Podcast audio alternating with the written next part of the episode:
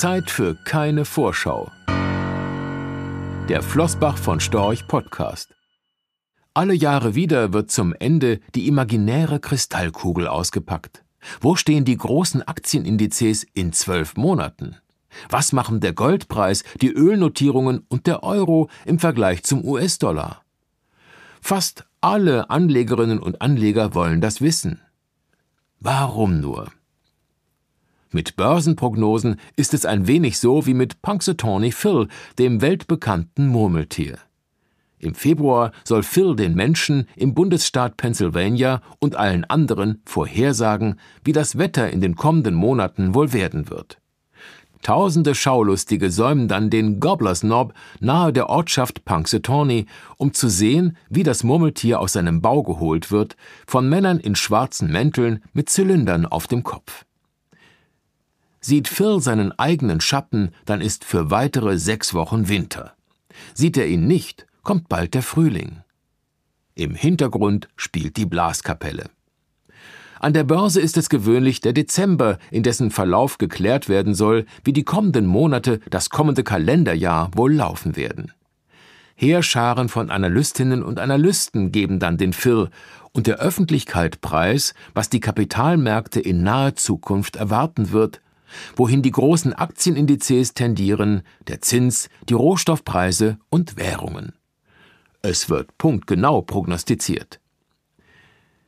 Die Finanzmedien lieben den Prognosezirkus und die vermeintliche Präzision der Vorhersagen auf die Kommastelle genau, weil die Leser es auch tun.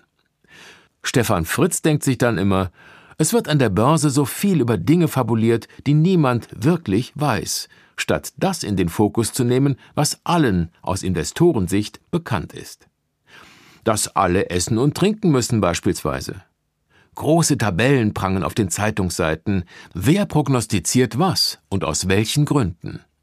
Die alljährlichen Vorschauen sind, das sollte man nicht unterschätzen, wie eine Prise Gewissheit in einer chronisch ungewissen Börsenwelt. Sie geben Halt und Orientierung.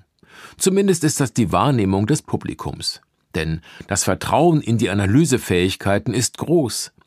Wie könnten all die Experten, die ja den ganzen lieben langen Tag nichts anderes tun, als sich mit Kapitalmarktthemen zu beschäftigen, irren? Sie tun es. So viel steht fest. Niemand weiß, was in den kommenden Monaten sein wird. Woher auch? Es kann so viel passieren. Ein Vulkan kann beispielsweise ausbrechen und den Warenverkehr in der Luft für Wochen beeinträchtigen. Ein Tsunami könnte größere Küstenabschnitte unter sich begraben und die Produktion dringend benötigter Tech-Komponenten empfindlich beeinträchtigen. Womöglich steht ein großer Finanzkonzern kurz vor dem Kollaps. Nur hat das niemand kommen sehen können, weil der wahre Zustand vom Top-Management mit schier unglaublicher krimineller Energie verschleiert wurde. Katastrophen kündigen sich selten an. Es könnte auch einfach nichts passieren. Und wenn alle nur das Schlechteste erwarten, ist eben das Nichts das Beste, was passieren kann, und die Kurse steigen, obwohl oder weil zuvor alle vom Gegenteil ausgegangen sind. Und selbst wenn die Prognosegeber bestimmte Ereignisse kommen sehen, aus welchen Gründen auch immer, muss das noch lange nicht heißen, dass ihnen damit geholfen ist. Das Jahr 2016 ist das Lieblingsbeispiel von Flossbach von Storch. Wenn Sie gewusst hätten, dass das Vereinigte Königreich nicht länger in der EU sein will und ein Typ wie Donald Trump US-Präsident werden würde, hätten Sie womöglich sämtliche Aktien verkauft oder alles abgesichert. Sie kennen das Ende der Geschichte. Die Aktienindizes sind in den nachfolgenden Monaten von einem Hoch zum nächsten geklettert, trotz Brexit, trotz Trump. Den allermeisten Prognosegebern dürfte auch klar sein, dass der Wert ihrer Prognosen, drückt man es möglichst freundlich aus, begrenzt ist. Sie machen mit, weil sie dafür bezahlt werden, weil es ihr Umfeld von ihnen verlangt. Also was tun? Letztlich hat der Vorhersager zwei Möglichkeiten der Herleitung, hier exemplarisch an der allseits beliebten Börsenindexprognose dokumentiert. Wo steht der MSCI World Index Ende 2024? Möglichkeit 1. Die defensive Strategie. Der Analyst nimmt die historische Wertentwicklung, also die durchschnittliche jährliche Rendite der vergangenen Jahrzehnte, und schlägt sie einfach auf den aktuellen Punktestand drauf oder zieht sie ab, je nachdem, wie er die derzeitige Börsenstimmung wahrnimmt. Er wird damit nicht weiter auffallen, weil es ihm viele gleich tun. Dabei sein ist alles. Kompetenz signalisieren. Das war's. Möglichkeit 2 ist deutlich offensiver. Dem Prognosegeber geht es dabei um maximale Aufmerksamkeit.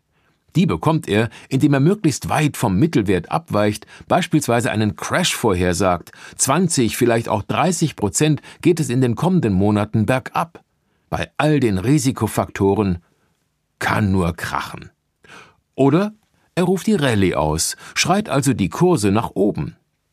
In der Praxis wird lieber nach unten abgewichen vom Mittelwert, zumindest ist das der Eindruck von Stefan Fritz. Lieber Untergangsprophet sein, denn als unbedarfter Optimist gelten.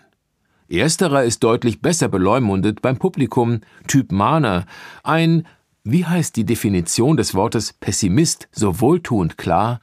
Realist mit Erfahrung. Letztendlich ist all das Folklore. Nicht weniger, vor allem nicht mehr. Nehmen Sie es hin, erfreuen Sie sich daran, wenn Sie können, aber richten Sie bitte niemals Ihre Anlagestrategie danach aus. Genauso wenig tun es die Landwirte in Pennsylvania, ganz gleich, ob Phil seinen Schatten gesehen hat oder nicht. Nach Angaben der US-Klimabehörde NOAA hat er in den vergangenen zehn Jahren übrigens nur in vier von zehn Fällen richtig gelegen mit seiner Wetterprognose. Trotzdem kommen jedes Jahr Tausende nach Punxsutawney und die Blaskapelle spielt.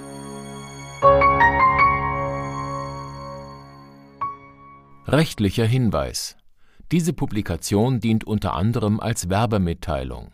Sie richtet sich ausschließlich an deutschsprachige Anleger mit Wohnsitz bzw. Sitz in Deutschland, Österreich, Luxemburg und in der Schweiz. Die in dieser Veröffentlichung enthaltenen Informationen und zum Ausdruck gebrachten Meinungen geben die Einschätzungen von Flossbach von Storch zum Zeitpunkt der Veröffentlichung wieder und können sich jederzeit ohne vorherige Ankündigung ändern. Angaben zu in die Zukunft gerichteten Aussagen spiegeln die Zukunftserwartung von Flossbach von Storch wider, können aber erheblich von den tatsächlichen Entwicklungen und Ergebnissen abweichen. Für die Richtigkeit und Vollständigkeit kann keine Gewähr übernommen werden der Wert jedes Investments kann sinken oder steigen, und Sie erhalten möglicherweise nicht den investierten Geldbetrag zurück.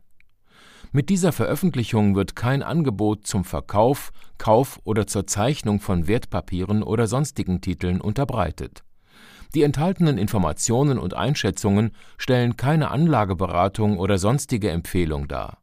Sie ersetzen unter anderem keine individuelle Anlageberatung. Angaben zu historischen Wertentwicklungen sind kein Indikator für zukünftige Wertentwicklungen. Diese Veröffentlichung unterliegt Urheber-, Marken- und gewerblichen Schutzrechten. Eine Vervielfältigung, Verbreitung, Bereithaltung zum Abruf oder Online-Zugänglichmachung, Übernahme in andere Webseite der Veröffentlichung ganz oder teilweise in veränderter oder unveränderter Form ist nur nach vorheriger schriftlicher Zustimmung von Flossbach von Storch zulässig. Ein umfangreiches Glossar zu Themen und Begriffen finden Sie auf www.flossbachvonstorch.com/glossar/. Diese Veröffentlichung unterliegt Urheber-, Marken-, gewerblichen sowie wettbewerbsrechtlichen Schutzrechten. Copyright 2020 Flossbach von Storch. Alle Rechte vorbehalten